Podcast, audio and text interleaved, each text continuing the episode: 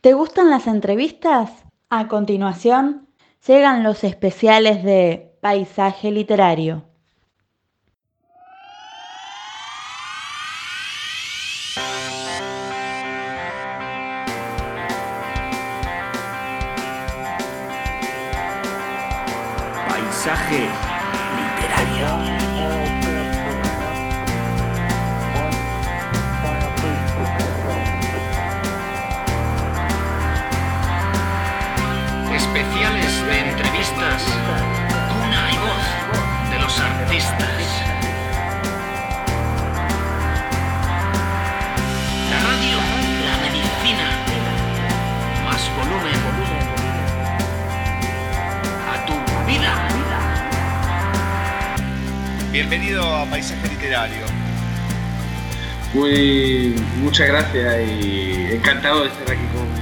Contigo y con todos vosotros.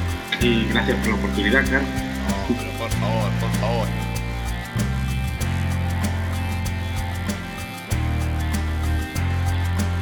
Sos polifacético porque has hecho, por lo que yo tengo acá escrito, pintura, teatro, producción audiovisual, fotografía, una de las tantas autoras que sí tenía muchas ganas de entrevistar por la temática del libro.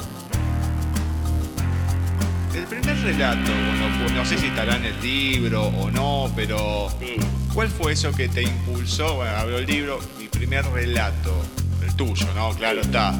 ¿Cuál fue y por qué?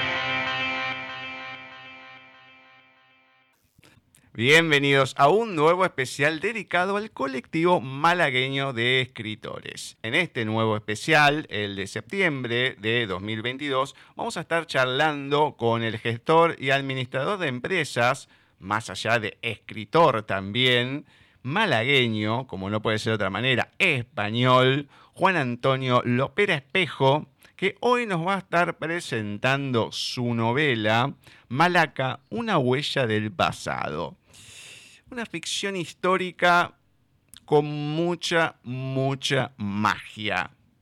No sé si decir una magia histórica, no sé, es algo raro porque mm, es algo especial. Tiene un toquecito de magia y un poquito más que a mí me suele encantar en las historias. Ya nos lo va a ir contando Juan Antonio en la entrevista, no solamente la historia en sí, los personajes, sino también de esta cuestión de magia que va introduciendo y cómo la toma, seguramente.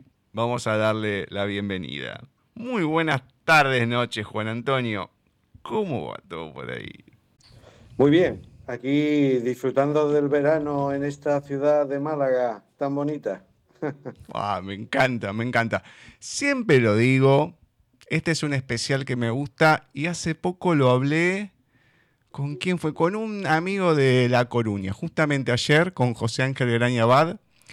Y hablaba de esta cuestión que cada vez, en que los andaluces se pueda decir en general, pero cuando estoy haciendo este especial con los malagueños, siempre hay una sonrisa del otro lado cuando están hablando. Ah.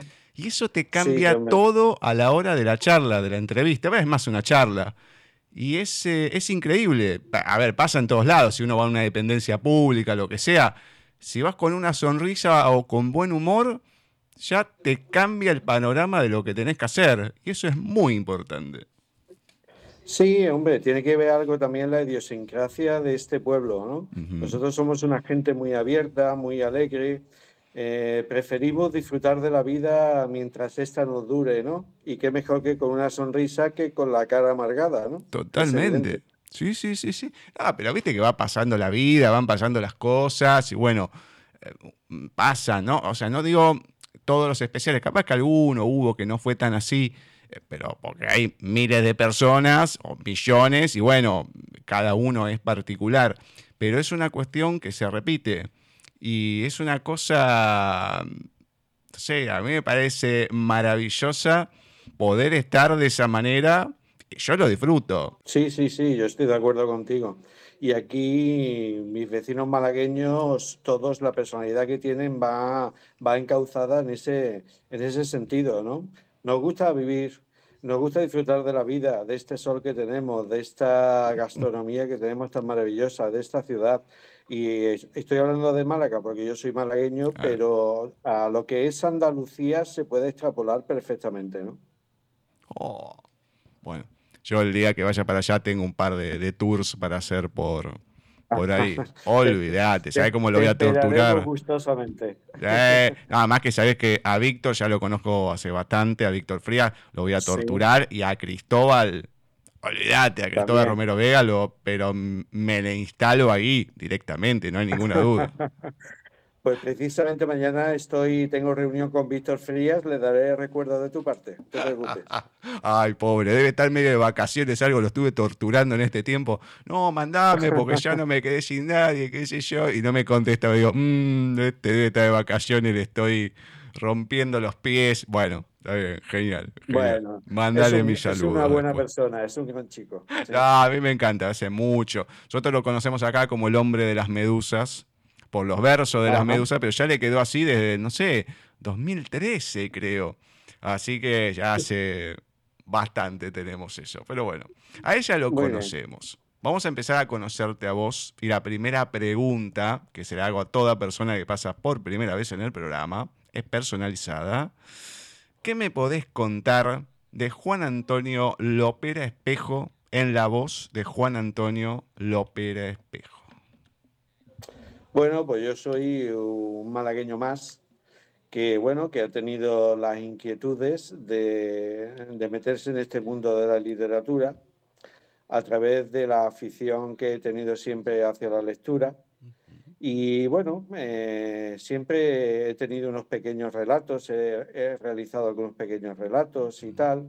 Y bueno, hasta que llegó el día en que me propuse eh, de forma seria pues hacer una obra y que esta obra pues transcurriera en Málaga.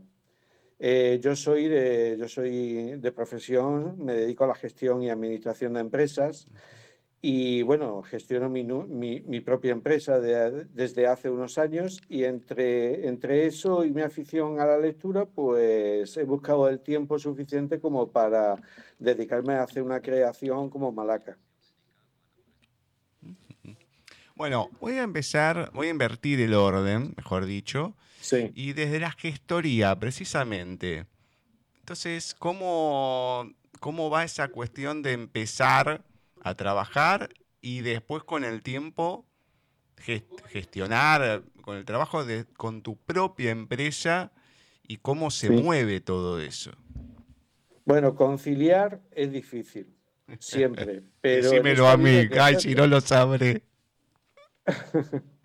Ya el tema de la conciliación laboral es complicado cuando tienes una empresa y tienes tu propia familia, ya es complicado. Si a eso le unes también el tema de que te gusta escribir, pues la cosa se complica muchísimo más.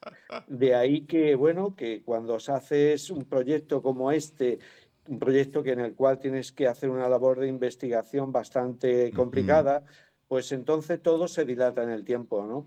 Eh, la obra a mí me ha costado 10 años de mi vida hacerla. Oh. Por eso te puedes hacer una idea lo difícil que es conciliar una cosa con otra. bueno, sí, esta es una de las preguntas siempre que hago cuando encuentro una profesión que uno puede decir, bueno, sí, no, no coincide tanto con la escritura, lo literario, porque a ver, no todo el mundo se puede dedicar pura y exclusivamente a lo literario. Entonces, ¿cómo se va compaginando ese tiempo para poder escribir? Y uno con lo que ha leído en esta novela de Malaca, decís, ay, acá, te, acá tuvo que haber pasado más tiempo porque hay cosas que son muy puntuales de mucho trabajo, más allá de que uno pueda conocer o no, pero se nota la investigación. Entonces, uy, ¿cómo se pudo compaginar? Bueno, ya me lo estás diciendo, fue complicado y encima a lo largo de 10 años, y sí, se entiende. Bueno, pues sí, es complicado la labor de investigación. Yo me acuerdo que empecé haciéndola en bibliotecas públicas, me iba con mi hija pequeña y bueno, a ella también le gusta mucho la lectura y mientras a ella la tenía entretenida, pues yo investigaba en, los grandes volúmenes de la historia. Y bueno, y así poquito a poquito pues se va conformando pues todo lo que necesitas para hacer una obra de este, de este tamaño, ¿no? Es difícil, es complicado, pero la ilusión y, y hacer lo que te gusta, pues esto te lleva a, a, conseguir cualquier fin, ¿no? Ya que dijiste lo de las bibliotecas, que es algo hoy en día que la gente no utiliza. Más allá que fue hace 10 años. Ah, pero más allá que fue hace 10 años, eh, también las cosas avanzaron, hay más cosas, todo lo que quieras. Pero así todo, lo que podés encontrar en una biblioteca de información de este talante histórico ni se compara con lo que hay en Internet, más allá de saber si es una información fiable o no, pero no hay ni comparación con la cantidad de, datos o de información que uno puede encontrar. Sí, tienes razón. Yo me meto mucho en Google e investigo mucho por Google y por, la, y por todas las redes que aparecen en Internet y tal. Lo que pasa es lo que tú dices, que te aparece muchísima información, pero no es del todo fiable. Después cuando la, vas a la biblioteca y consultas esos datos que tú has obtenido, pues te, da, te, encuentras con sorpresas desagradables, ¿no? Entonces, bueno, mm. tiene que ser una mezcla de ambas cosas, ¿no? La rapidez con la que puedes conseguir los datos por Internet, pues después lo tienes que confrontar con, con la biblioteca y los volúmenes de, de, historiadores que saben más que tú de eso, evidentemente. Bueno, ¿cómo es que llega a tu vida? Porque bien, venís escribiendo varias cosas, la lectura desde hace mucho tiempo, pero ¿cómo es que llega la literatura a tu vida? ¿Y cuándo es ese momento que ves que te gusta escribir, que no, no digo, no sé si dedicar a esto, pero que tenés esa pasión por las letras? Bueno, como ya os he comentado, yo soy gestor y administrador de empresas. Hubo una compañera tuya en Fuengirola que me hizo una entrevista y ella me preguntaba cómo es posible que una persona que haya estudiado números se dedique después a las letras, ¿no? Y yo le contesté que, bueno, que no tiene nada que ver una cosa con otra. Si a ti te gustan eh, los números como me gustan a mí y también te gustan las letras, suena raro, pero existe. Entonces eh, hubo un momento en mi vida que sentí la necesidad de, comenzar algo gordo, ¿no? Y bueno, aprovechando de que por e, aquella, por esa época eh, comenzaron las, las, obras del metro urbano en Málaga y que Málaga haces un boquete en cualquier esquina, en cualquier rincón y salen unas ruinas de, de, de cualquier sitio, pues bueno, yo me extrañé de que, de que en la prensa no salieran tantos casos de, ruinas y descubrimientos que, hubiese habido en, en esta ciudad, ¿no? Entonces, pues de esa misma pregunta me surgió el tema de hacer la novela. Digo, oye, ¿por qué no hago una historia que mezcle dos épocas distintas, eh, que se descubran cosas y, y, restos arqueológicos en la, en la actualidad? Que provengan de hace 500 años. Oye, y empecé así, empecé así, y mira, aquí estamos. Oh, no, no, increíble, increíble. A ver, sacando lo de la novela que ahora vamos a entrar en Malaca, pero esos otros escritos que, que tenés, cuentos, o sea, son de la misma temática, son totalmente diferentes, cómo son y también cómo ves que has evolucionado en este tiempo, porque con esto empezaste hace 10 años, pero a escribir desde antes.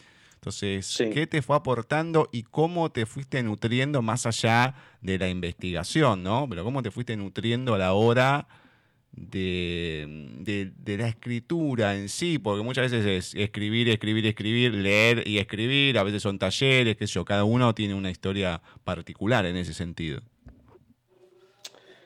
Lo mío es, eh, es, propio, vamos, yo empecé haciendo relatos cortos, relatos cortos que, bueno, que he llevado a algún que otro concurso, de momento sin éxito ninguno, pero bueno, pues en un momento dado, ya te digo, me entraron muchísimas ganas de hacer una obra mucho más grande y complicada. He tenido la inmensa suerte de que mi mujer Encarni me ha ayudado enormemente. Es una gran correctora, me, me, ha ayudado mucho a saber enfocar personajes e historias. Eh, se ha peleado conmigo y yo con ella más de una vez por ese sentido. Pero en definitiva, desde que me casé con ella, o nos casamos, mejor dicho, hemos formado un equipo para todo y seguimos siéndolo, sobre todo en este tema literario. Como bien sabes, ella me lleva a las redes sociales y es mi, como yo digo, es mi directora de comunicaciones. Yo escribo, ella me corrige y hace el resto de las cosas. o sea, formamos un equipo. Y ya te digo, mm, de los pequeños relatos, pues he ido aprendiendo y después, pues de los escritores, sobre todo españoles, que hay muy buenos, muchos y muy buenos, pues también de la forma de, escribir, de lo ameno que es su prosa, todo eso he intentado compaginarlo y sacar una cosilla de un lado y de otro. Oh. Bueno, después, yo cuando, mejor dicho, cuando escucho algo así, siempre digo lo mismo. Cuando hay relatos, microrelatos o lo que sea, mándenmelos, que acá los leemos. Eso, por ah, favor, te pido. No, no, vos me mandás y nosotros en el programa siempre hay, al inicio del programa, están las lecturas de oyentes. Entonces ahí le damos ah, el espacio, porque después hay de todo, qué sé yo, más adelante Ceci mm, en la última recta, digamos, que son las últimas tres lecturas, tenemos un audio en el medio, pero Ceci lee primero, este año lo agarró de, esa manera a Gustavo Adolfo Becker y después un autor que es eh, acá argentino, del lugar donde va a veranear, digamos, su lugar en el mundo, que es Altagracia en Córdoba, acá en Argentina. Y mm, bueno, dueño de una librería, le encantó. La verdad que son cuentos fabulosos. Los que escribe tienen, tienen una cosa tan mágica. Y bueno, ya cerramos con él, entonces uno nunca sabe por dónde pueden ir los tiros.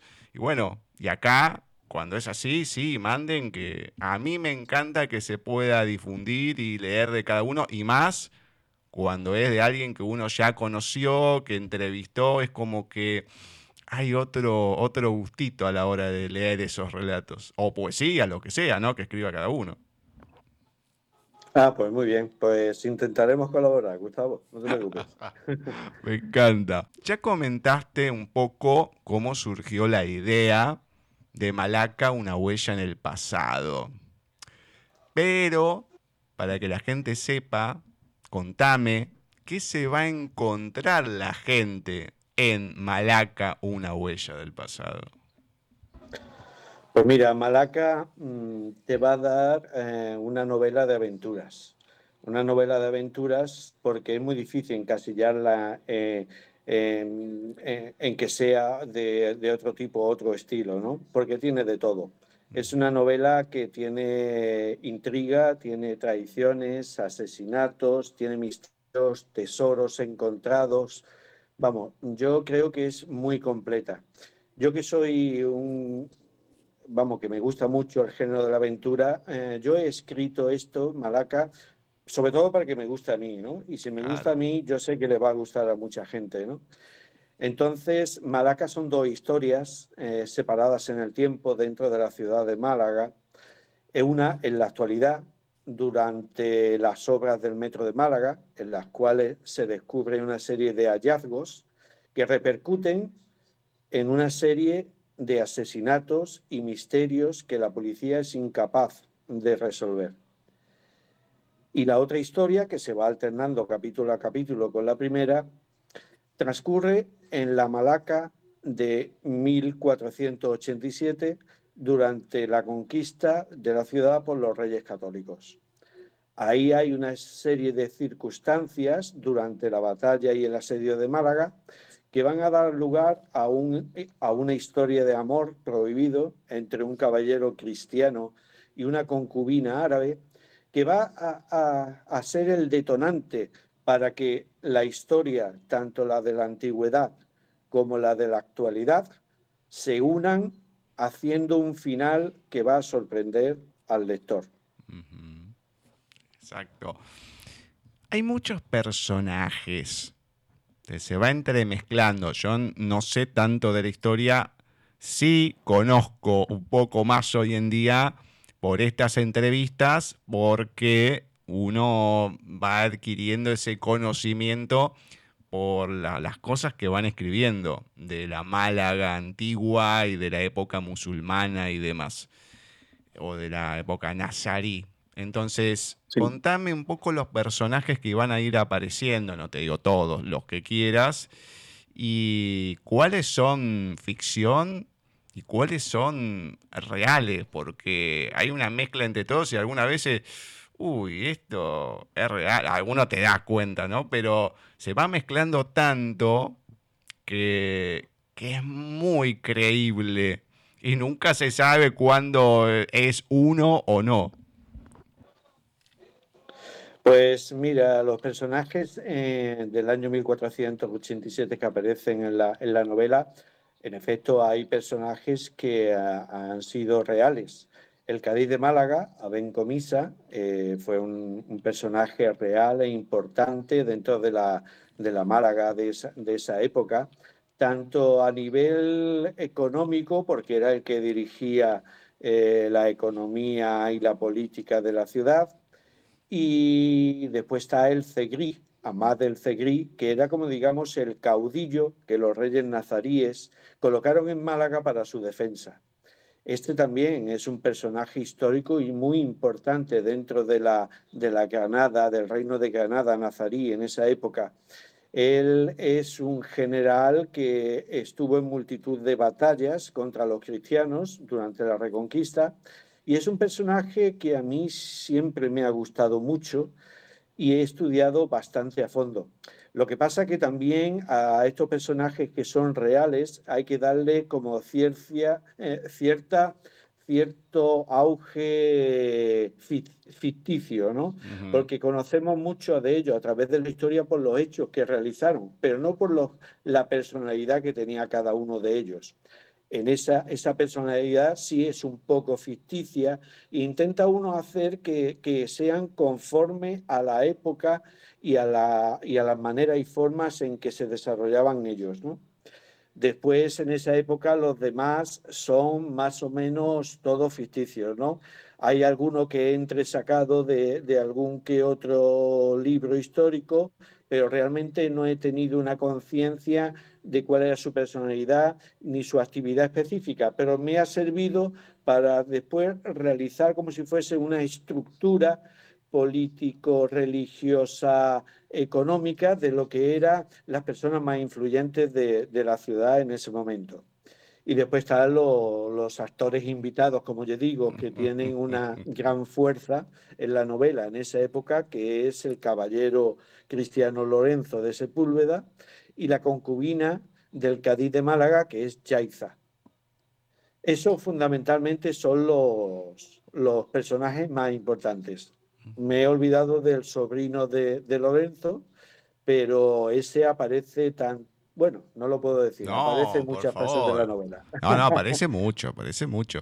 Pero mm, yo tengo una partecita acá de Ricardo, hay una parte del Segri que... ¡ah! Dios mío, hay varias que pero en un momento que lo junta a todos y lo llama uno, ese que está ahí, que está acá, que se van todos como rata, qué sé yo, lo que hace cuando... No, ay Dios mío, qué impresión que me dio en varias partes de esta novela. No, lo puedo, porque a veces te ponen una, dos, no, acá te des destajos por todos lados. Bueno, hay una partecita de Ricardo que me gustó mucho del principio y que grafica a Lorenzo más que nada. Dice, sí. Hacía ya más de 10 años que estaba con él. Desde los 6 años con los que le fue entregado por su padre, Ricardo había crecido aprendiendo a estimar a ese hombre, del cual podía distinguir muchas cualidades y pocos defectos. Con esto cortito ya te va pintando desde el comienzo, porque es el primer capítulo, un poco a Ricardo, como es, porque también está con el sobrino del Cadí con Yusuf, que lo van a rescatar y demás, que es otro personajazo, y la personalidad de Lorenzo, porque ya desde el primer momento ahí cómo está graficado, la presencia y la prestancia que tiene, ya decís, bueno, acá esto viene de una manera, eh, ¿cómo decir? Muy estoica, vamos a decir. Sí, y de una forma premeditada para que la novela vaya funcionando y los personajes tengan unas cualidades innatas cada uno de ellos, ¿no?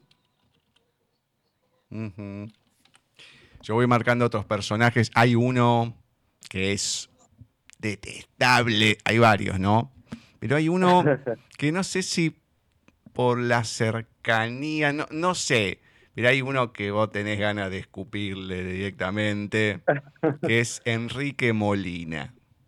Sí. No, qué tipo de desagradable. Además que encima no es que a uno le parece desagradable, a todo el mundo además. Bueno, eh, Enrique Molina es un personaje, yo creo, muy recurrente en nuestra sociedad hoy en día, ¿no? Eh, es el personaje que a ninguno nos gusta, pero que tenemos que soportar, que es el politicucho eh, o, el enchufado del politicucho, que es peor, que se cree que es el rey del mambo y después no tiene ni personalidad, ni gallardía, ni voluntad para hacer nada, ¿no? Pero bueno, oye, eh, en esta vida tiene que haber de todo, ¿no? Y en el conjunto de, los personajes tenía que haber uno que fuese así, evidentemente, porque la verdad que a pesar de que no tenga gran relevancia, es un personaje que tiene mucha importancia. Marco otro, pero no por el personaje, sino por algo que me gustó, porque es algo diferente a lo que fui viendo en otros libros de la parte histórica.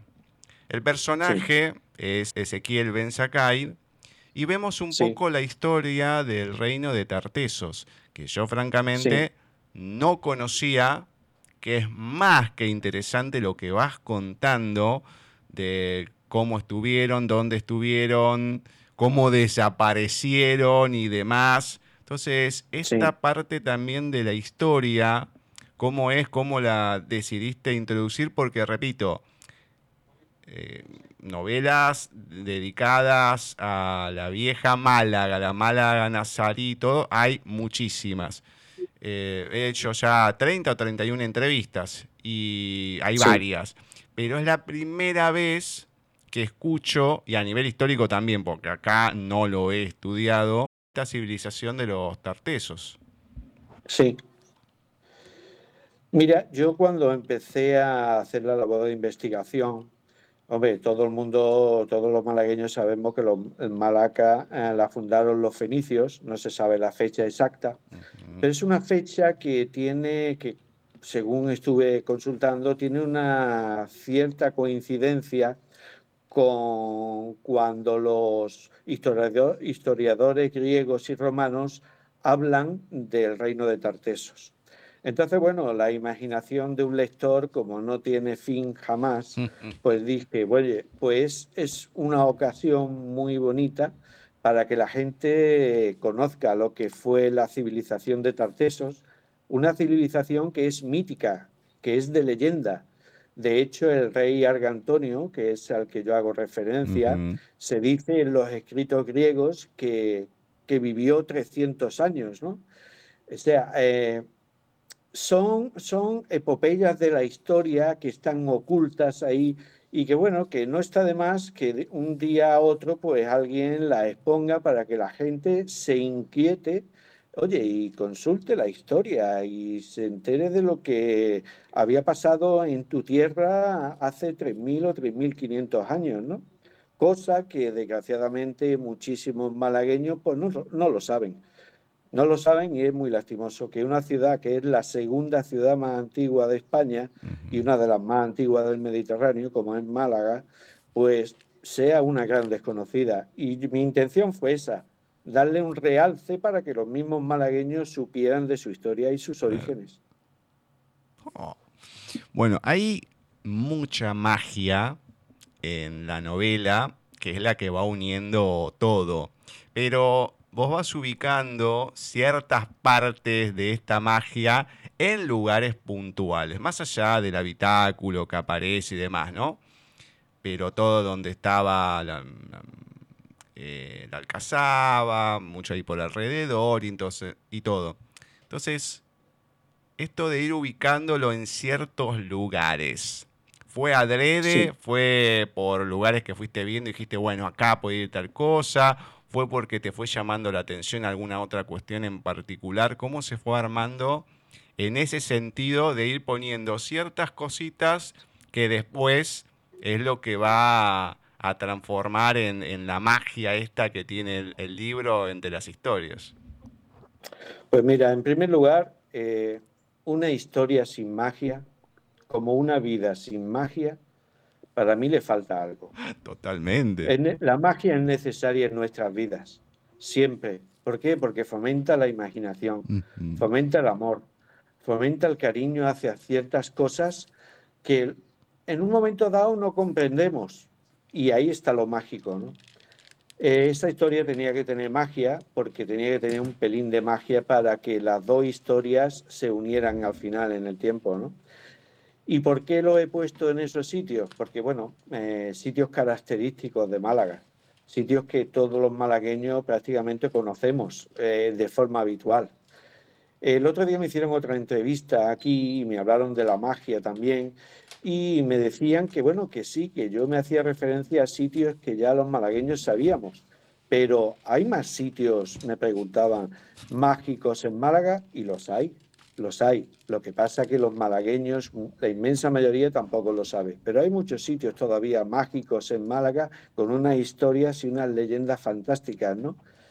que bueno, si Dios quiere, pues en la continuación de Malaca, en la segunda parte, pues saldrán muchos más. Mm, me gusta eso, me gusta, me gusta. Sí, a mí, a ver, yo coincido lo mismo, cuando, mm, eh, más allá de la vida, que tiene que haber magia y demás, por algo a mí me gusta Stephen King, que no digo que sea magia lo que tiene, pero siempre tiene algún toque paranormal o algo dentro de una historia que puede ser factible, algunas un poco menos que otras, ¿no? Porque son mucho más sobrenaturales.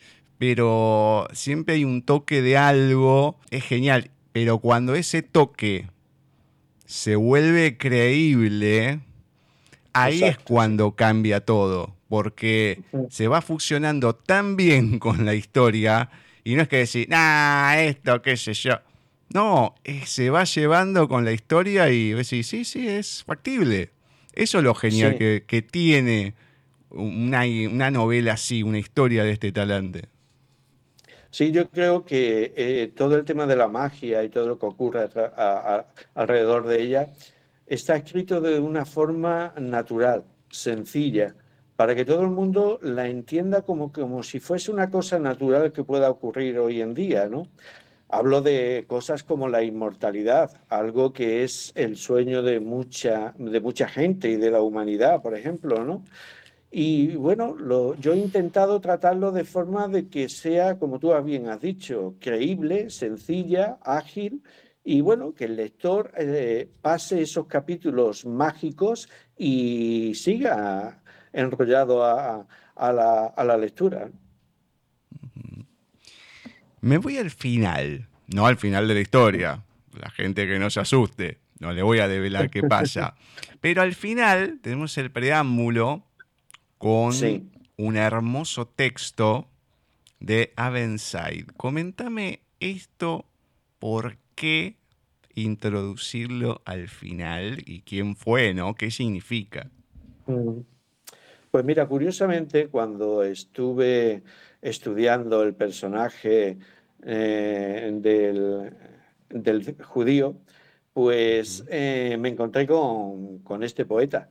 Es un poeta que, bueno, sí, nació en Málaga, eh, podemos decir que es poeta malagueño, pero hizo, como digamos, su carrera en Granada, en Córdoba y sobre todo en Zaragoza, ¿no?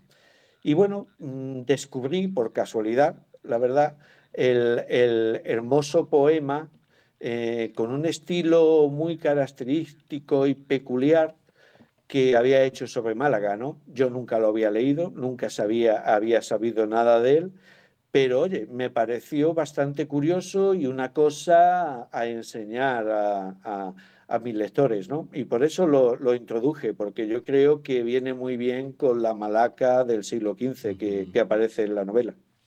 Sí, sí, sí. Sabes que yo lo googleé y no encontré tantas cosas. A ver, sí, había, pero como en algunos PDFs o en algunas cuestiones, esta, esta poesía, este texto sí estaba pero no, no encontré una documentación amplia de él. Porque existe, existe un problema a la hora de buscar información sobre los poetas eh, nazaríes o poetas judío, árabe judío, porque se mezclaban. El tema de las tres culturas, la gente lo tiene como si fuese una cosa banal que no, que no tuvo importancia y, y, y nada, ¿no? En nuestra historia, sobre todo en la historia de España pero en ciudades como Toledo o Córdoba, durante la ocupación musulmana, se puede decir, convivían las tres culturas. Entonces, los poetas, claro, el poeta se llamaba de una forma, pero se llamaba de una forma en el lenguaje árabe, ¿no? Sin embargo, se llamaba de otra forma distinta en cristiano y de otra forma distinta en, en la cultura hebrea, ¿no? Entonces era complicado, ¿no? Porque si te pones a buscarlo, pues lo mismo te sale la faceta hebrea y piensas que no es él, ¿no?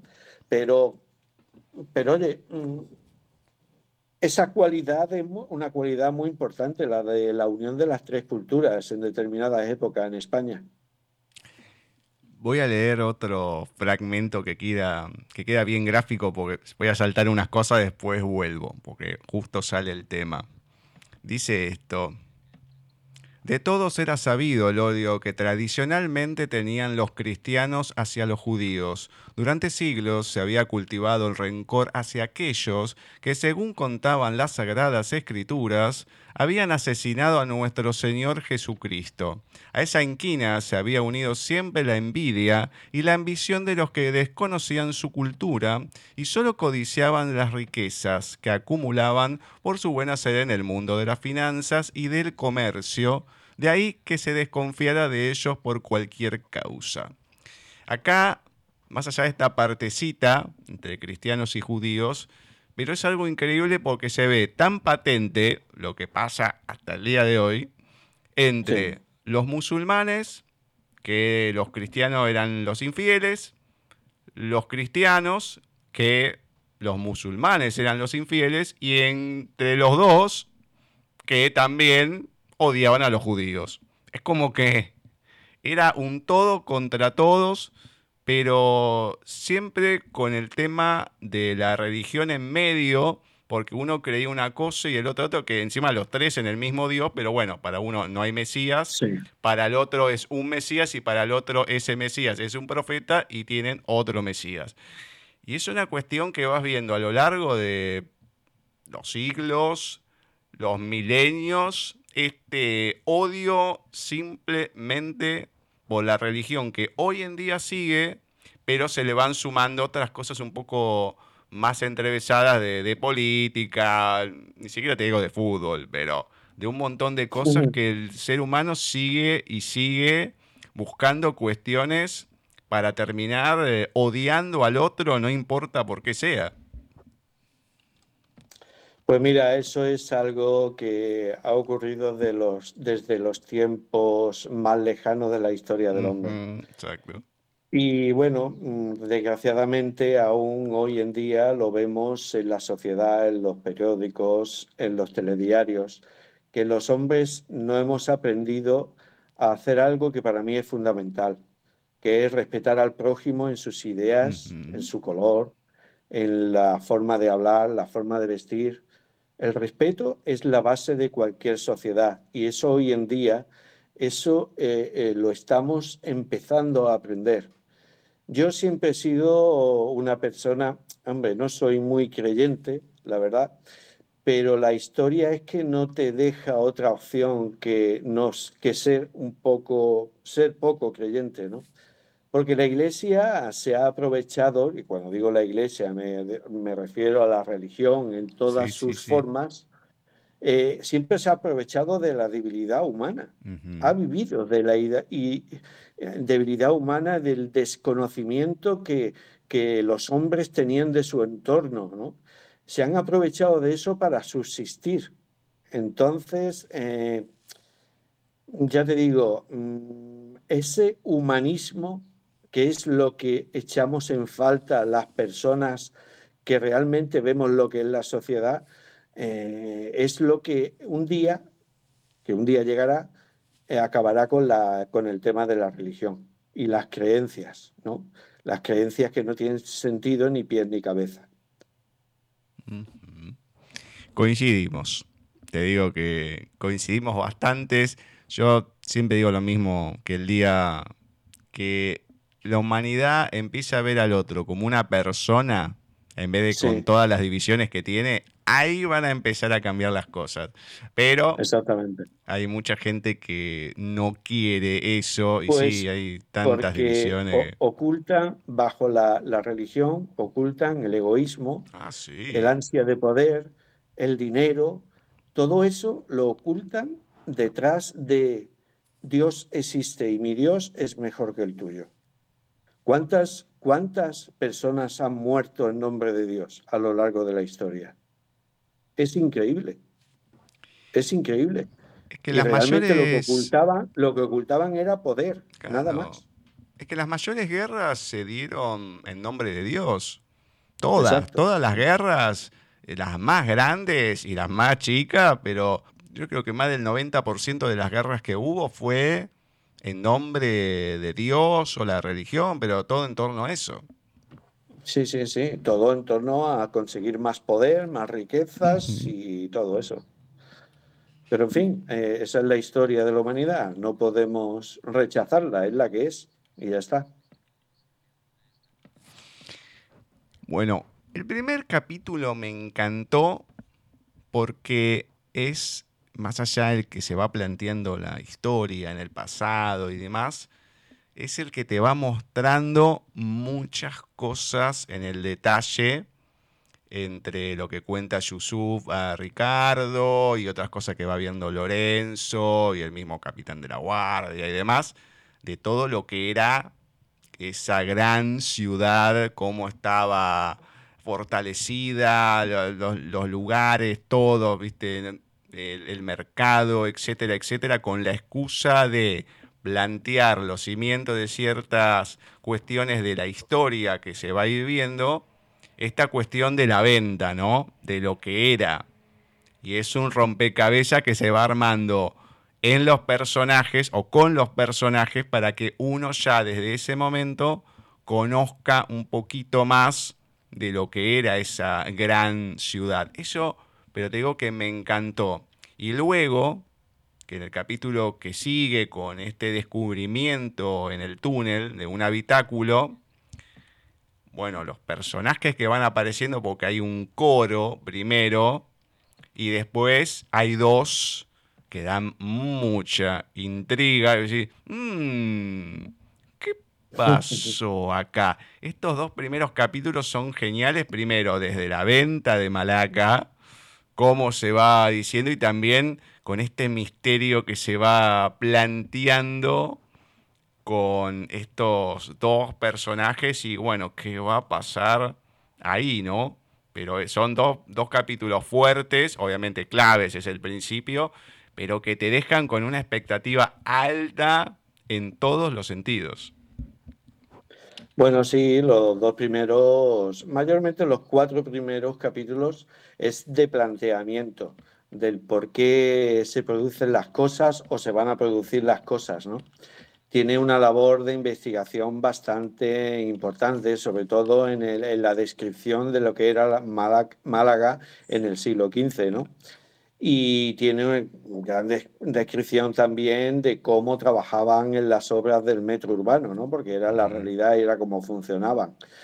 Y sí, se establece ya las bases de lo que a partir del quinto capítulo pues va a coger una consistencia y una velocidad en las actuaciones de los personajes bastante importante. Hay una de las cosas más interesantes que tiene la novela es el enfrentamiento entre el Cadí y el Segrí.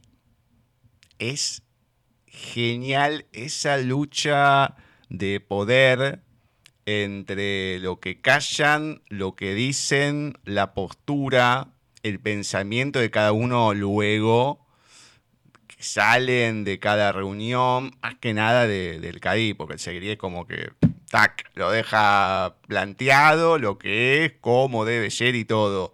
Pero es una de las cuestiones más interesantes que tiene esa cuestión de, del ir midiéndose, el ir cuidándose también con ciertas cosas, a pesar que es como que es una isla entre todo lo que está pasando, porque hay un asedio, hay preocupación, pero a pesar de eso, siguen con sus cuestiones en alguna parte, como dijiste, de, poder o de mezquindad, de querer lo propio y demás, y cada uno desde la avaricia, vamos a decir, y del otro el honor, porque ya pasó por cosas. Y dijo, no, hasta acá, Ahora esto ya es eh, terminante y hasta que no quede mi última gota de sangre, no voy a parar de defender. Entonces es una de las eh, luchas o enfrentamientos desde varios ámbitos más interesantes que tiene esta novela. Pues eh, estoy de acuerdo contigo. Eh, en, la, en, la, parte de la Málaga del siglo XV, eh, en efecto, hay dos personajes importantísimos que son el Cadí de Málaga y el Cegui. Más importante incluso que los protagonistas, que para mí son Lorenzo de Sepúlveda y Yaiza, porque a partir de lo que ellos hacen y del amor que surge, eh, se complementa el resto de la novela. ¿no? Pero la relación entre el Cadí y el Cegrí es una relación que a mí me encantó cómo me quedó. ¿Cómo, cómo surgió esa relación? Bueno, pues yo me, me puse a pensar cómo sería la situación de dos personas antagonistas, una que tiene un interés completamente distinto al del otro, dentro de una situación extrema como es la que los ejércitos cristianos te van a destrozar en un momento a otro, ¿no?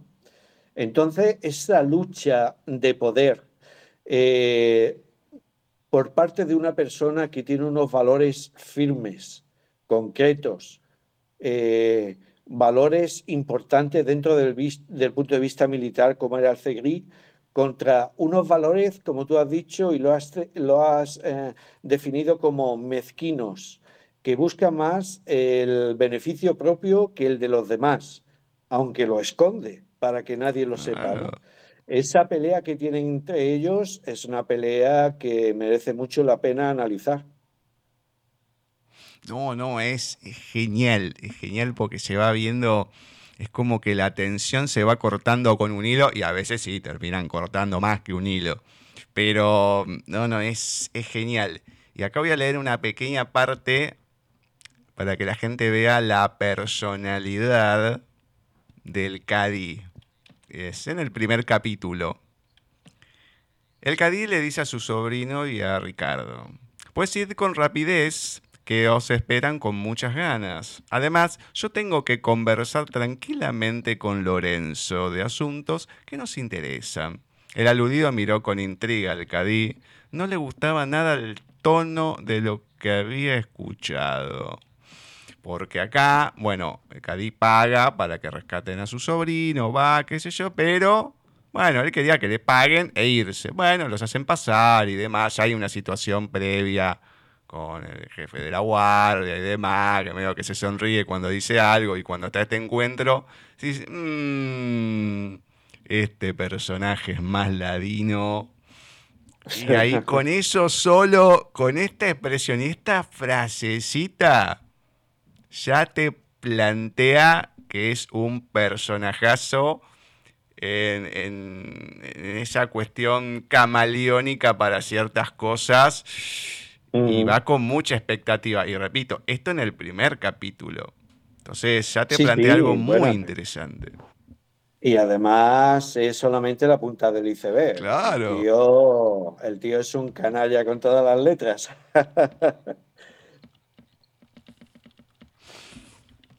A ver, em, la crudeza en esta novela está por todos lados y voy a marcar algunas que son no de los que haya destajos, vamos a decir, pero de las historias duras está, por ejemplo, la historia de Faraid, que es la madre de Shaisa, la situación familiar en general de Alejandro, que es uno de los protagonistas del presente, también la de su hermana María, que le importa más su trabajo que la persona que tiene al lado.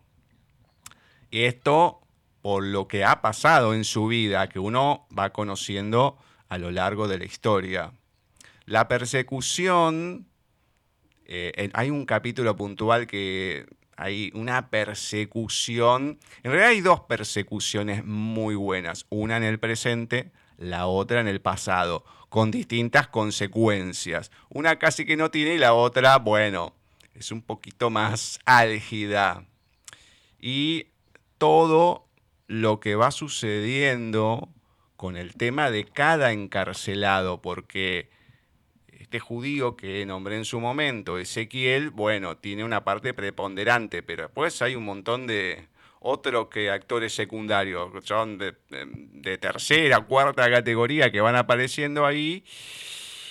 Ah, y uno se queda helado, que uno ya conoce algunas cosas, a lo mejor por las mil una noches, el, libro hablo, ¿no? La, acá había una telenovela turca de las mil una noches, no sé cómo se, puso allá, si es que se dio, que tuvo mucho éxito y demás, pero eh, ya con el libro uno sabe un poco la cultura musulmana cómo es. Pero acá sí hay cosas a destajo, a diestra y siniestra que... ¡Ah! Te digo que con solo pensar lo que va pasando se me iban poniendo los pelos de punta porque me veo en la situación y me iba retorciendo todo del dolor que le iba sintiendo a los personajes directamente. Entonces, no es solamente la historia, bueno, el romance que hablabas de Jaise y Lorenzo, este enfrentamiento, sino también que hay pequeñas historias de cada personaje que va apareciendo, de, de varios, que son, pero crudas por demás, por la vida que han tenido que vivir. Muchos en el pasado, algunos en el presente, con cada idiosincrasia diferente, ¿no? Pero es como que esa parte también social no escapa a esta novela.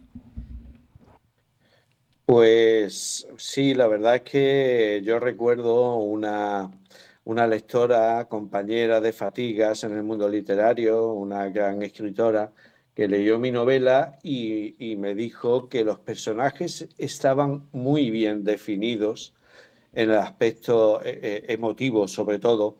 Y, siempre cuando ha, empezado alguno de ellos a tener un poquito de relevancia en la novela y tal, pues eh, yo he intentado saber cómo eran, de dónde procedían, ¿no? ¿Qué les había pasado en la vida para comportarse tal y como se comportaban, ¿no? Y sobre todo en la, eh, en la época actual hay una serie de personajes muy característicos. ¿Quién no ha conocido alguna vez a alguna vendedora inmobiliaria? ¿Quién no ha conocido a algún jefe de obra? ¿Quién no ha conocido a algún policía de estos que siempre está con el pitillo en la boca, súper intranquilo, agobiado de la vida? Todo ese tipo de personajes aparecen en la novela y tú dices que son un poquillo raciales, pues sí, la verdad que sí, pero es que la vida es así. Claro, la gente es así. La vida es racial. Claro. Porque nosotros conocemos a fulanitos, menganitos, que tomamos café en la misma cafetería y sin embargo ellos pueden tener una historia detrás oculta, porque no tienen por qué decírselo a nadie, y una historia que, merece la pena conocer, ¿no? Entonces mis personajes pues están henchidos de ese, de ese tema, de esa historia, de esa forma y personalidad que tienen. Ahora, yo te nombré varios, pero si hay una historia que mm, yo creo que me marcó un poquito más, y si bien no tiene la violencia del pasado, pero una de las historias más complicadas que se terminan contando es la de Pedro. Es algo muy grueso que uno cuando la gente lo vea o lo lea, se le van a más que parar los pelos de punta porque es la cotidianidad, es lo que uno escucha o lo que a mucha gente le ha pasado. Ah, y te digo que acá, eh, yo vivo en Ciudad Autónoma de Buenos Aires, en el barrio de Villaluro. Hace muchos años, hace muchos años, yo era chico, iba al colegio primario y ya había un personaje en el barrio que era el linchera, Carlitos. Vivía en, una casa que en realidad tenía las paredes nada más, pues no tenía ni techo. Pero se decía que vivía ahí. Yo nunca supe si vivía ahí o no. Bueno, tenía un perro, un negrito, y claro, la gente del barrio era como que le iba dejando comida en ciertos lugares, porque no sé, se, podría, se pondría violento, no tengo ni idea. Pero como que él lo encontraba y no, se lo dejaban ahí a propósito para que se pudiese alimentar. Después un día terminó, bueno, atropellado, con, ya era más grande. Y la historia que se contaba era que era un médico muy talentoso y cuando mueren los padres, él se vuelve loco y termina viviendo en la calle. Si la historia es así o no, no tengo ni idea, pero es lo que se contaba. Entonces es como que enseguida lo que yo menciono siempre que me pasa, esa memoria emotiva que uno tiene, que una historia te termina trasladando a otra, aunque no tenga nada que ver, pero me hizo acordar mucho a este mm, personaje de lo que vivió, lo que pasó, supuestamente por lo que se contaba, y me lo hizo asemejar mucho a Pedro en varias situaciones, y que vos ves ahí, ¿por qué cuento esto? Porque le podés poner nombre, cara, físico, de todo, a muchos de los personajes que van apareciendo en la novela. Pedro es uno, pero hay tantos otros que vos decís, sí, es tal. Eh, o sea, y lo, tenés en la mente, en, tu vida, lo, lo, has vivido como, bueno, dijimos antes de Enrique también. Sí, yo te he dicho antes que son personajes de invención mía, pero son personajes que pueden andar por la calle al lado tuya perfectamente. Todos hemos tenido en nuestra infancia a alguien eh, como Pedro, que el pobre no ha podido soportar la amargura de perder a unos seres queridos y ha entrado en una vorágine de, de, desecho mental que lo ha llevado a situaciones increíbles, ¿no? Siempre, siempre en la vida hay, hay personas de, como mis personajes, siempre. No, totalmente. Voy a marcar algunas cosas que me encantaron, más allá de las que fui nombrando. Hay dos personajes que me encantaron. Hay uno que es muy, muy, pero muy chiquitito, extremadamente chiquito, pero lo poco que participó me encantó, que es el Mellao. Me encantó. Apareció y me encantó. Y digo, uy, qué lástima que este no tuvo más participación. Pero me encantó. Desde la postura y cómo se grafica, me encantó. Te digo que daba, daba para mucho. Y otro más allá que hay un montón que van apareciendo, pero que me pareció muy jugoso desde la personalidad, desde todo su ser, Oscar Muñoz, que es el compañero de, Alejandro. Me encantó ese personaje, es uno, ah, no sé, creo que cada persona en varias facetas se puede sentir identificado con él. Sí, sí. Me encantó.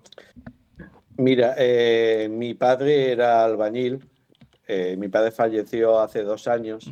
Desgraciadamente no pudo ver mi novela impresa en sus manos, Sí. eh, cosa que me dolió bastante.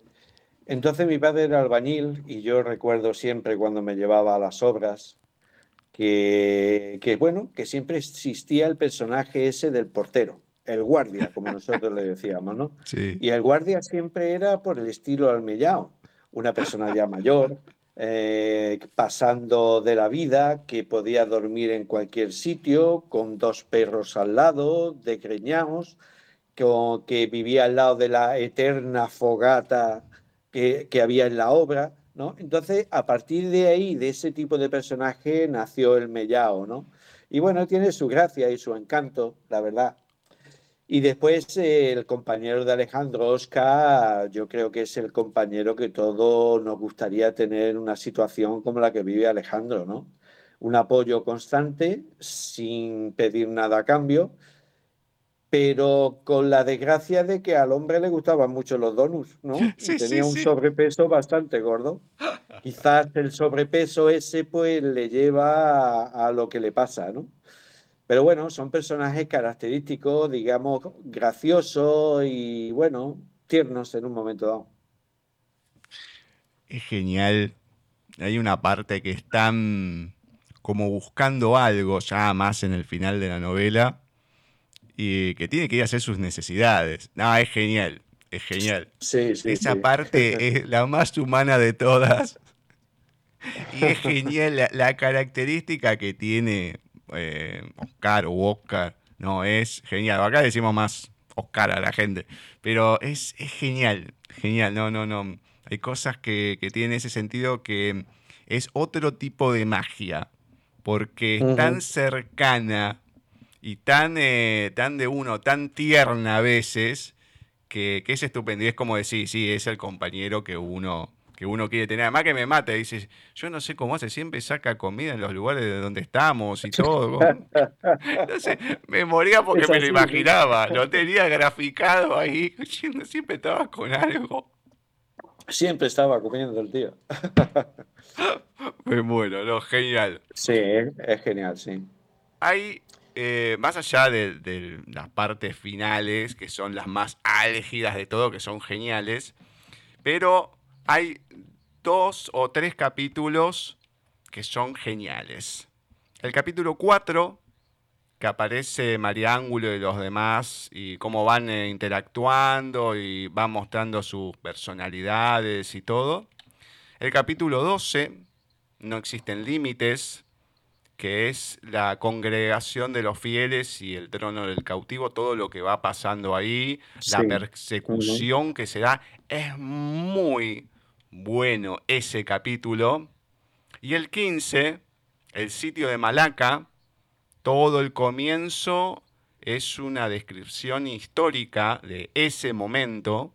Es creo que la única parte en la que se grafica bien con años la situación, cómo era y todo. Y luego, bueno, todo lo que va pasando, eh, esta- este enfrentamiento que decía del Segrí y el Cadí, con todo ese coro de, de gente que rodeaba la ciudad y todo, todo lo que sucede ahí, me parece que es, como lo comenté antes, uno de los mejores capítulos que, que hay en, en la novela. Estos, estos tres me encantaron más allá, repito, los últimos capítulos que son los álgidos, lo que ya eh, está cuesta abajo todo, se viene todos los desenlaces y son muy, pero muy dinámicos en todo lo que va pasando, ¿no? Tenés un respiro, pa, pa, pa, pa, pa, pa, No. cosas así.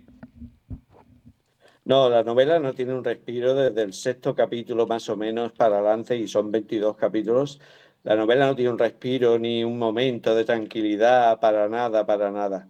A mí ese capítulo de, de lo que ocurre durante la procesión del cautivo, para mí es uno de mis mejores capítulos Sí. porque aparte de lo que de la descripción de lo que es la procesión malagueña por antonomasia, y tal, pues eh, el tema de la persecución que viene después fue una cosa bien meditada, bien estudiada, porque si puedes coger el libro, eh, te vas a, a, Málaga, en la Málaga actual, donde ocurren todos los hechos, y puedes ir paseando por las calles donde transcurre la acción perfectamente, ¿no? Y con personajes que, que, habitualmente están en las procesiones. Para mí, yo estoy muy orgulloso de cómo me salió ese, ese capítulo. No, no, no muy con respecto bueno. A, con respecto a, al, del, al del sitio de Malaca, cuando, cuando llegan los ejércitos cristianos, evidentemente es, es una labor de investigación, ¿no? Sí. Eso está sacado, eh, ese, ese párrafo grande que, de, que, que muestra cómo, cómo fue el sitio, cómo se conformó el sitio de los cristianos, todo eso es histórico, eso es real, como, como la vida misma, ¿no? Y a partir de ahí he, tenido, eh, por el, el, proceso de los casi cuatro meses de asedio de la ciudad, pues hombre, yo me he tenido que empapar mucho de la historia y conforme va avanzando la novela van ocurriendo hechos que realmente ocurrieron en, en, el, en el sitio de Málaga, ¿no? Ya te digo, la labor de investigación es bastante completa en ese sentido, ¿no? Pero yo te digo, la novela es que a partir de, de, que ya se establecen los personajes, que es cuando acaba el capítulo 5 o 6, ya no para.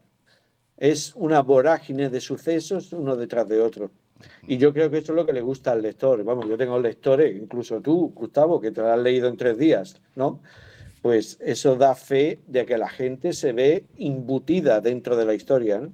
No, no, no, totalmente. Además, que está bien, son 200 y algo de páginas, más de 250, pero sí, te lo lees así.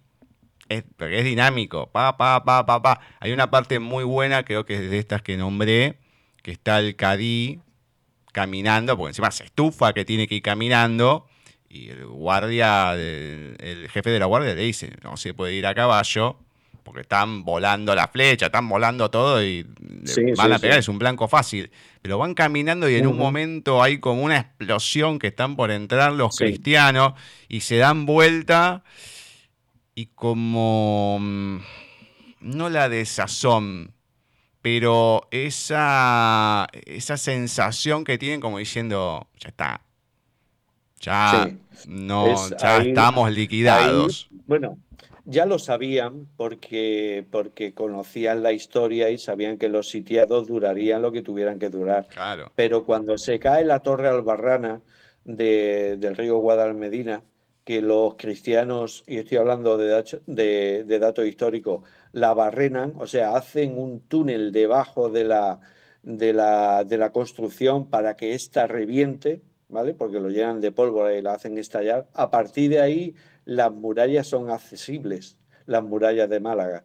Entonces, pues será el principio del fin, evidentemente. Claro, pero lo, lo bueno es esa, esa, ay, como esa gestualidad de Sí. los dos. Es- Es, Era un eh, sentimiento. Ten, ten en cuenta que los, los árabes estuvieron un montón de siglos aquí. claro, Eh, Málaga ya no era, no era, no había vestigios cristianos por ninguna, ningún lado. Los visigodos hacían muchísimos años que habían sido vencidos. Esto era su tierra, porque ellos, ellos eran malaqueños.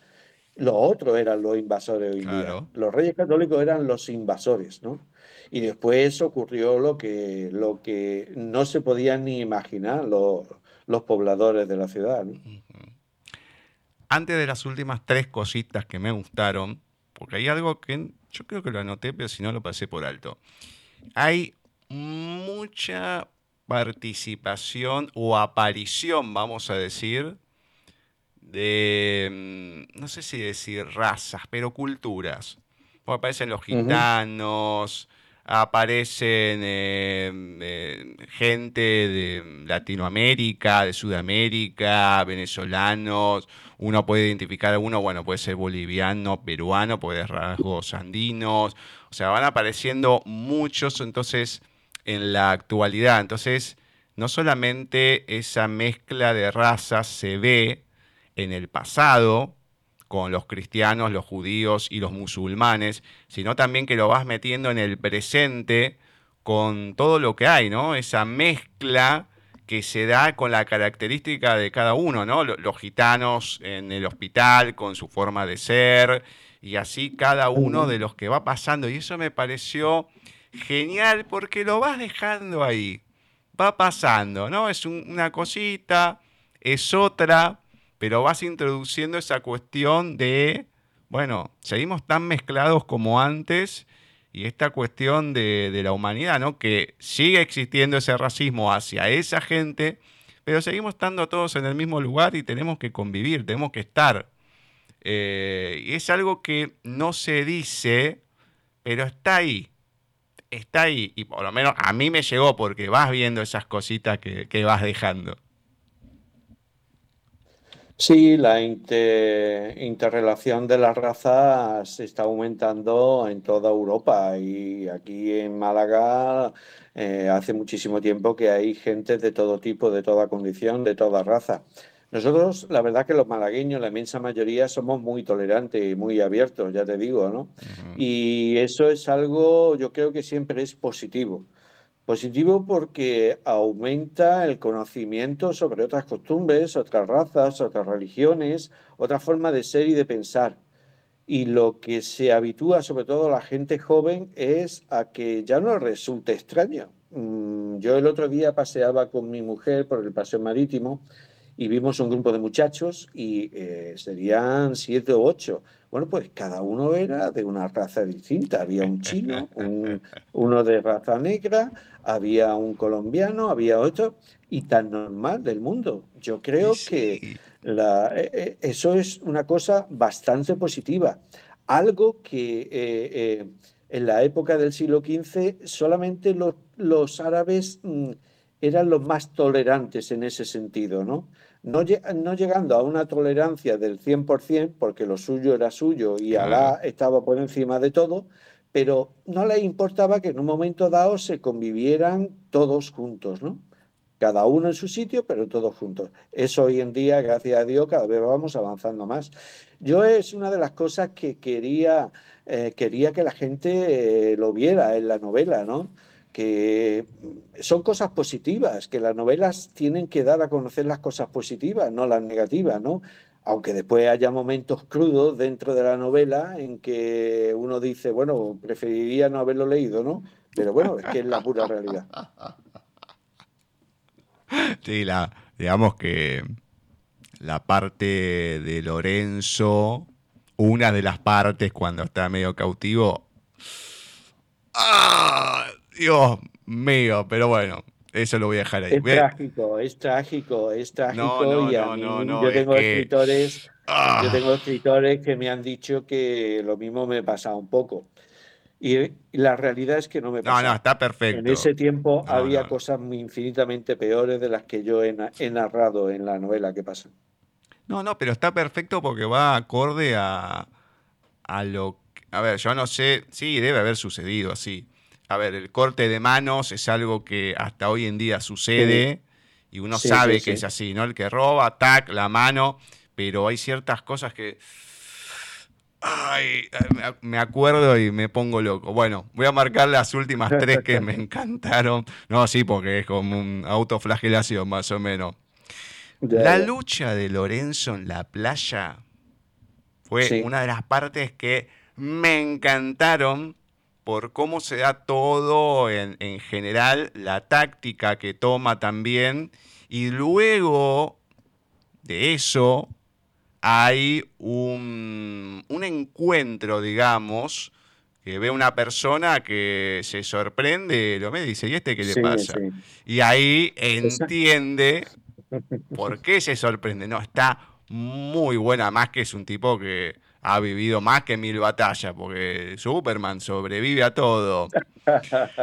Después. Bueno, sobrevive, sobrevive prácticamente de milagro, ¿no? No, pero totalmente. la, parte esa que dices que cuando van a la reunión el otro se queda sorprendido, a mí me encantó cuando la hice, la verdad. me encantó la cara que se le queda. bueno, ese personaje, bueno, de, de Al-Mansur, es un personaje muy rico, porque ahí es donde se ve realmente, porque si en el Cadillo decía la mezquindad, con Almansur es la mezquindad al mil por ciento por lo que hace, por cómo es, por todo, por todo lo largo de la novela. Es, así porque es, él se ve obligado en su vida a ser un superviviente. Claro. Pero un superviviente a costa de todo, de todo. Y gracias a eso está donde está. Exacto. Entonces lo justifica, siempre la violencia y el exceso con el que se maneja, siempre lo justifica por eso. No le importa traicionar, no le importa asesinar, no le importa robar, si es en beneficio de él. o sea, un personaje que tiene mucho. No, no, es muy, es muy rico ese personaje. Y después, y después el asesino de la época actual para mí es un tipo genial. No, sé cómo lo habrás visto. Eh, digamos que mm, la manera de, planificar, de moverse, eh, es lo más cercano a Misión Imposible que, que vi ahí. Porque cómo se va imaginando las cosas, la agilidad que tiene, todo. Es decir, pero ¿de dónde salió? Parece, estoy viendo ahora en una serie que estaba en Netflix, ahora la pusieron en Disney, que es un personaje que a mí siempre me gustó. Es un poco violento, que es eh, Punisher. Eh, la, la calavera en el pecho. A mí me encanta ese personaje. Muy extremo y es como que me lo iba graficando de esa manera. De, otra forma, porque es un poquito más limpio en ciertas maneras de ejecutar, pero, eh, claro, porque esta parte de estos dos personajes misteriosos que aparecen, es como que pasa algo, tac, están los dos, ah, tal cosa, uy, ¿qué pasó acá? O sea, ¿y esto qué onda? Y este asesino mm. que va pasando tiene una, cuestión más allá de la sangre fría y cómo van sucediendo las cosas que es wow, Dios mío, qué, qué personajazo, no, no, no, es muy bueno. Bueno, la otra situación... ahí, hay una disyuntiva bastante importante por la condición que tienen los dos, porque uno de ellos se plantea y se cuestiona lo, lo, positivo de, de su forma de ser y de vivir, ¿no? Y es algo que, si te pones a pensar profundamente, tiene, da mucho juego. ¿eh? Es que vos cuando llegas a un cierto punto de lo que le pasa a uno de los personajes, decís, ¿para qué me sirve esto?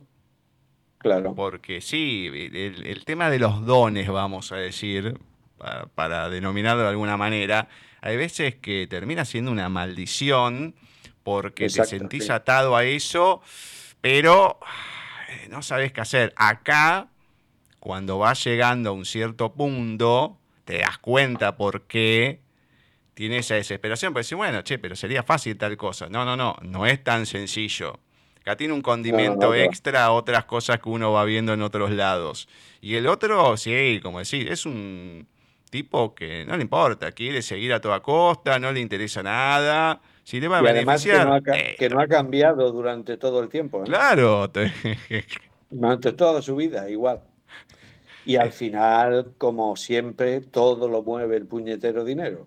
Obviamente, no, no, no, no, obviamente. Bueno, las últimas dos. Cuando están en la reunión que Shaisa baila es genial.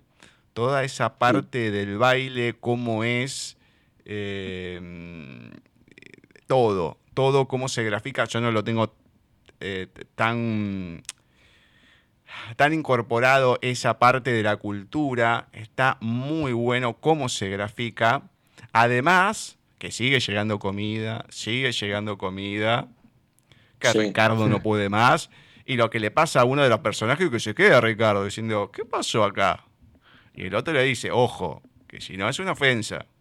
Ah, bueno, listo, a seguir comiendo. La verdad que yo estoy también muy orgulloso de, ese capítulo, ¿no? Todas las, las, comidas, los tipos de bebidas, todo eh, están sacados de la historia, de lo que es real. Incluso muchos de los platos que aparecen en la, novela hoy en día se sirven en cualquier restaurante de, Málaga y de Andalucía. sea, las reminiscencias que han tenido e importancia que han tenido la gastronomía de esa época eh, sigue perdurando hoy en día.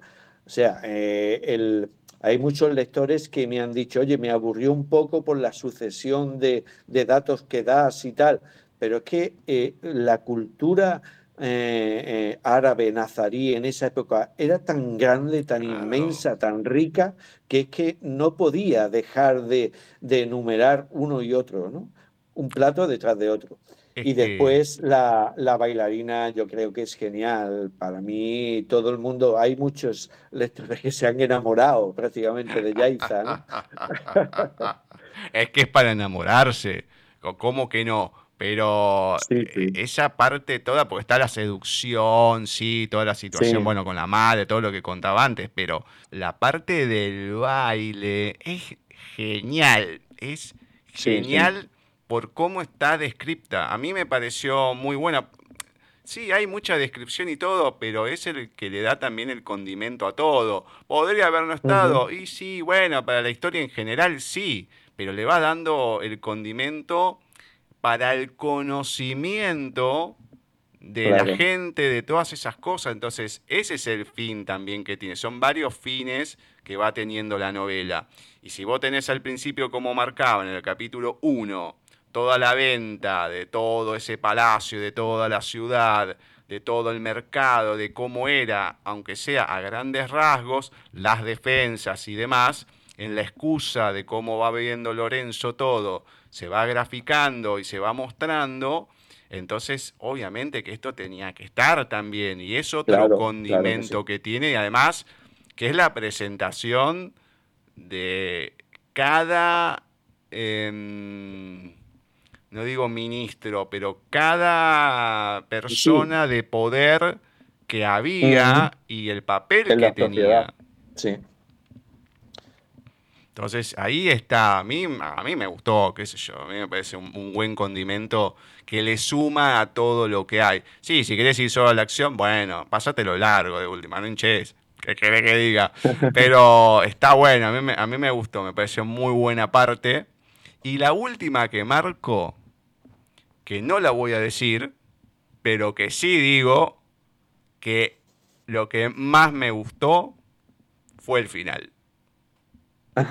Eh, a mí me gustan, lo voy a decir así, los finales que no son tan cómodos, los que no son como la novela rosa, que sí pasa esto, esto y aquello, porque algunas cosas te quedan así, pero ¿cómo que esto terminó así?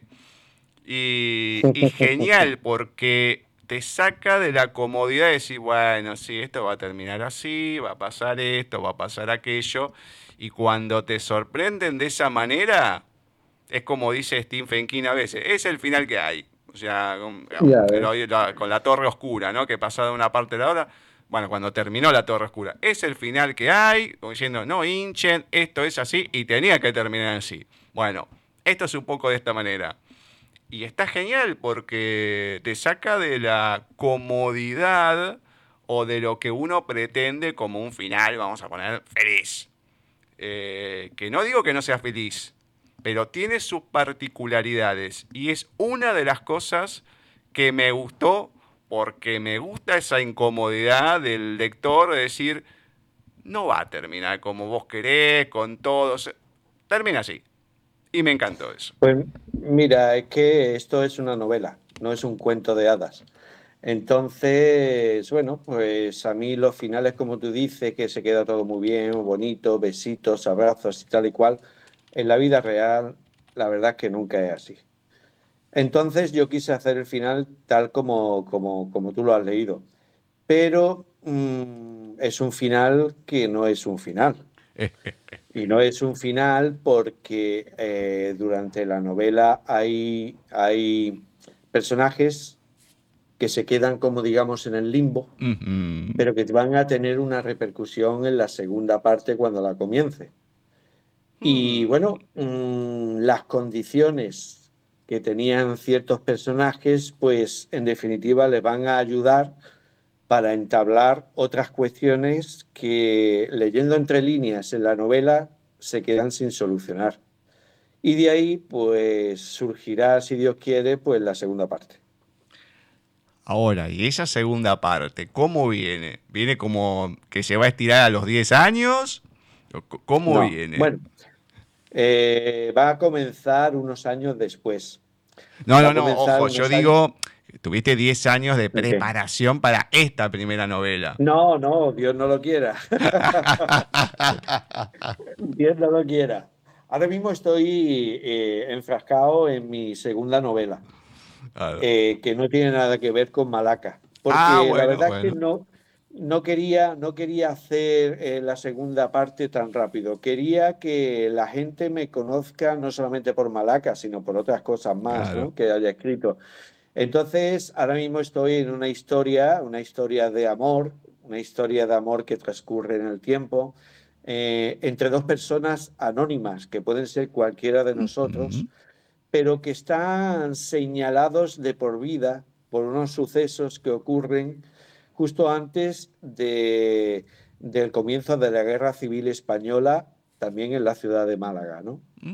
Y entonces, bueno, es una cosa eh, es una novela autobiográfica que el mismo personaje la cuenta y va a ser completamente distinta a lo que hasta ahora he hecho. Cuando acabe esta, si Dios quiere que sea pronto, pues le meteré mano a la segunda parte de Malaca, que va a tener también trascendencia en la época actual, unos años después, evidentemente, y también en otra época de la historia de Málaga, de la cual no voy a dar pistas, pero mm. que va a ser interesantísima. Me encanta, me encanta, me encanta. Bueno, eso es lo interesante, que siga habiendo esa creatividad y que se puedan seguir haciendo cosas. Me encanta. Sí, hay algunas cositas que quedan ahí. Bueno, pues qué sé yo, puede ser. Bueno, genial. Siempre digo lo mismo. Ahora te voy a pedir una lectura, todo, pero siempre digo lo mismo. Si llegado el momento, bueno, eh, uno no se entera, me mandás mensaje, vemos con Víctor, o si no lo hacemos por fuera, no importa y aunque pase tiempo, no interesa, esperemos seguir acá de pie, pero algo se hace. Así que eso ya sabe, más allá de las lecturas que te pedí de los microrelatos, relatos que me mandé para leer, esto cuando esté, vos me decís y le damos difusión de la manera que sea, con entrevista, compartiendo. Bueno, sabés que de acá siempre esa mano va a estar, eso no lo dudes. Pues si quieres te leo un pequeño extracto. Pero por favor, es lo que estoy esperando ahora. Un pequeño fragmento de Malaca, una huella del pasado. Bueno, mira, eh, voy a, leer eh, dentro del relato donde uno de los personajes es asesinado, que me parece que me quedó bastante bien y bueno, quería compartirlo con, todos vosotros, si me lo permitís. ¿Vale? Por favor. Bueno, una vez que se recuperó, más sosegada, recogió el desayuno y fue a ducharse. Veinte minutos después salió envuelta en su albornoz blanco. Se dirigió a la puerta de entrada de su casa, abrió la misma y la dejó levemente entornada. Preparaba el juego que más le complacía, su amante conocía cómo le gustaba que la abordase. Entraría a hurtadillas y la atacaría por detrás, justo cuando ella se acicalaba delante del espejo del lavabo. Era la señal de identidad de sus juegos eróticos. Mientras usaba el secador de pelo y alisaba su espléndida melena rubia, debatía en su mente qué prendas elegir para recibir a su amado. Se decidió por un conjunto de encaje negro, formado por una braguita diminuta y un sujetador en el que sus pezones se vislumbraban con atrevimiento. Completó su especial atuendo con un salto de cama semitransparente del mismo color. Sabía que la vestimenta no le duraría mucho puesta, pero ella se sentía poderosamente atractiva y era consciente del efecto que producía en los hombres la visión de su sensual cuerpo. Empezó a maquillarse con especial mesura cuando escuchó débilmente el sonido de la puerta de la entrada cerrarse. Las apagadas pisadas que se acercaban hicieron reaccionar su cuerpo. Notó cómo sus pezones luchaban con el encaje del sujetador, excitados ante la inminente llegada de múltiples caricias. Esparcía el perfume por su piel y ésta le proporcionaba sensaciones de estremecimiento y goce. Lo sentía tan cerca. Cerró los ojos y quiso deleitarse con sus primeros roces. Quería disfrutar con las ardientes olas de placer de la gran marejada que se avecinaba. Notó su respiración agitada, sus dedos en su cuello. Esperaba sus primeros besos, el suave y dulce contacto de su piel sobre la suya, pero nada de esto sucedió. Esos dedos no acariciaban, esos labios no besaban, ese olor de hombre no era el de Paulino. Súbitamente aterrada, abrió los ojos y descubrió con horror la imagen que reflejaba el cristal del lavabo. No pudo hacer mucho más que mirar. Aprisionada contra la pila del aseo, contempló cómo el cuchillo cortaba limpiamente su cuello y la sangre salpicaba todo alrededor. Instintivamente levantó sus manos para intentar tapar la enorme herida por donde se le escapaba la vida. No podía hablar y comenzaba a boquear como el pez que agoniza fuera del agua. Intentó sin éxito quitar la mano enguantada que le cubría la boca, se ahogaba con su propia sangre y luchaba por intentar respirar una última vez. Todo fue inútil. Su vista se nubló y su cuerpo se relajó abandonado por un corazón sin sangre que bombear. El asesino no la dejó caer.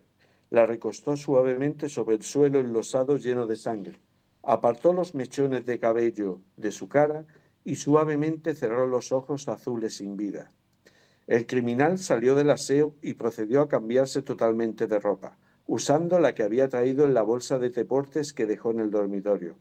Mientras hacía esto pensaba en la suerte excepcional que había tenido. No sabía exactamente cómo iba a realizar el crimen, pero afortunadamente todo se había puesto de su parte. Si le hubieran dicho a la chica que cooperara con él en su propio asesinato, no lo habría hecho mejor.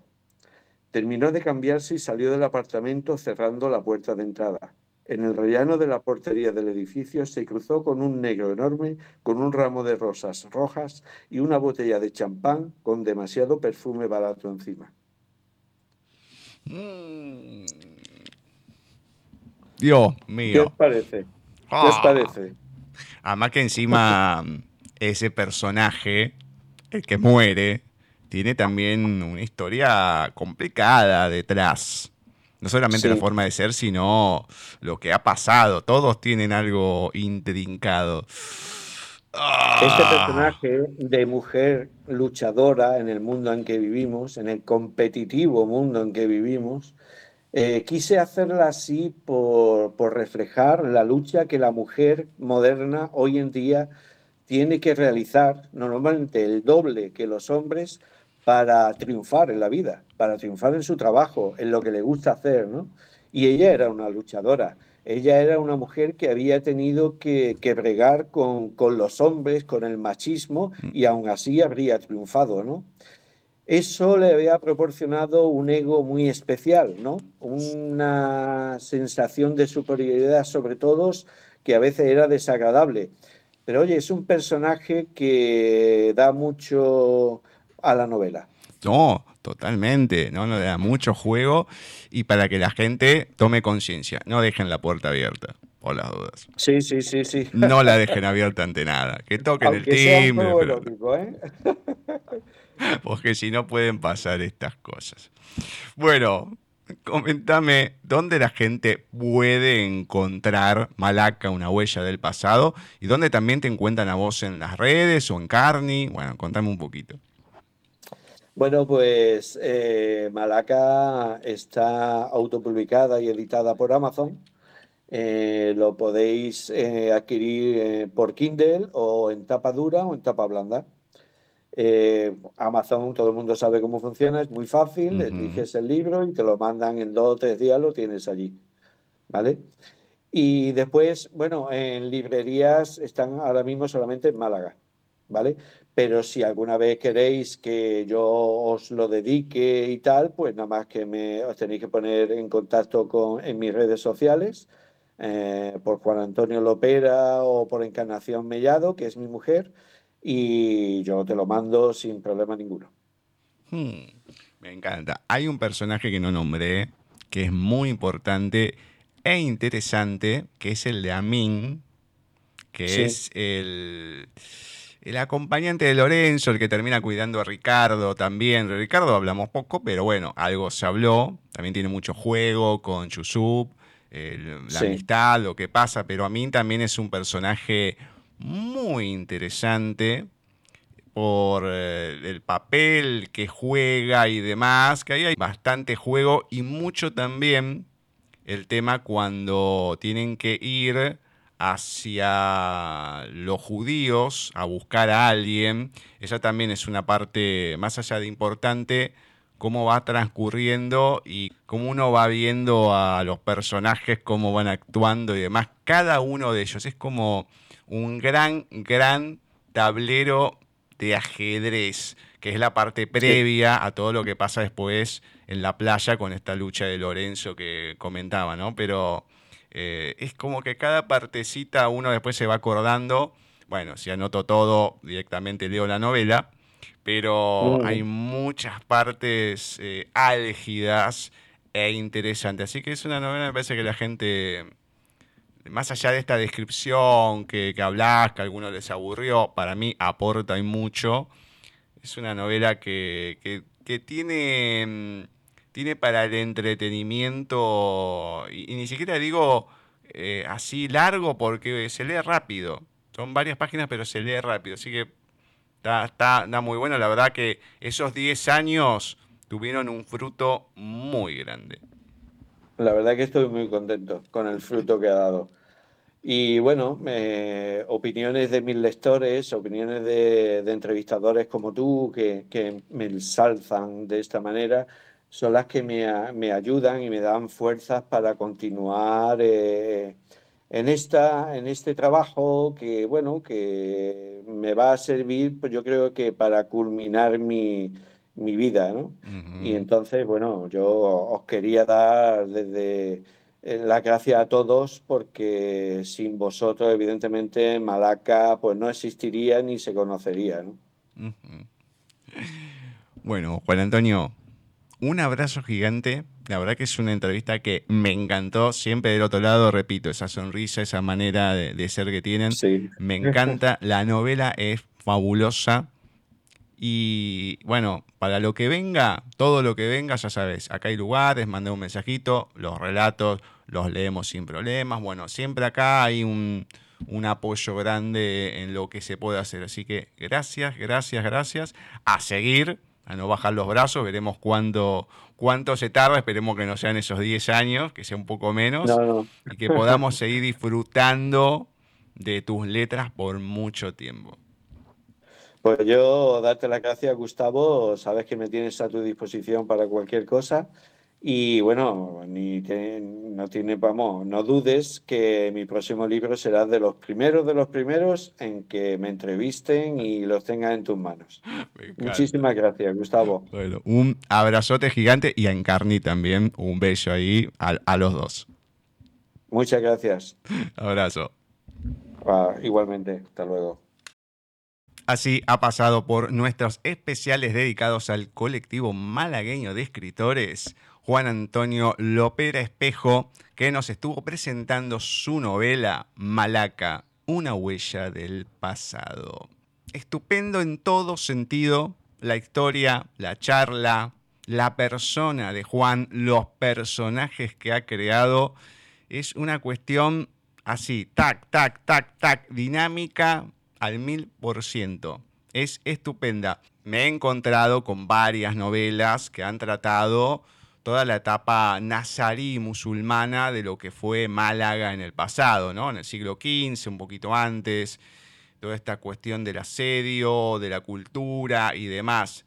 Pero me voy sorprendiendo libro tras libro de lo que va pasando y, y cómo cada uno desde su perspectiva le va dando una magia diferente, va amoldando la historia y los personajes a cosas increíbles. Bueno, muy alto ha dejado la vara Juan Antonio con esta novela. Veremos las que vengan, cómo son. Esperemos que estén a esta altura porque lo ha dejado muy, muy alto. Así que un abrazote gigante a él, a Víctor también por habernos hecho el puente para poder conocerlo, la historia también, y veremos a ver cómo siguen estos escritores e historias que vamos teniendo mes tras mes. A continuación, en segundos nada más, vamos a estar con el programa oficial de Paisaje Literario, vamos a tener lecturas y en el segundo bloque vamos a estar entrevistando a un amigo de la casa, ya lo hemos tenido, Iker García Simón, que nos va a estar presentando en este caso su poemario, el nuevo poemario, después de Callejero, La batalla cruenta de los versos homicidas. Así que ya saben, ya Enseguida comenzamos con un nuevo programa de paisaje literario.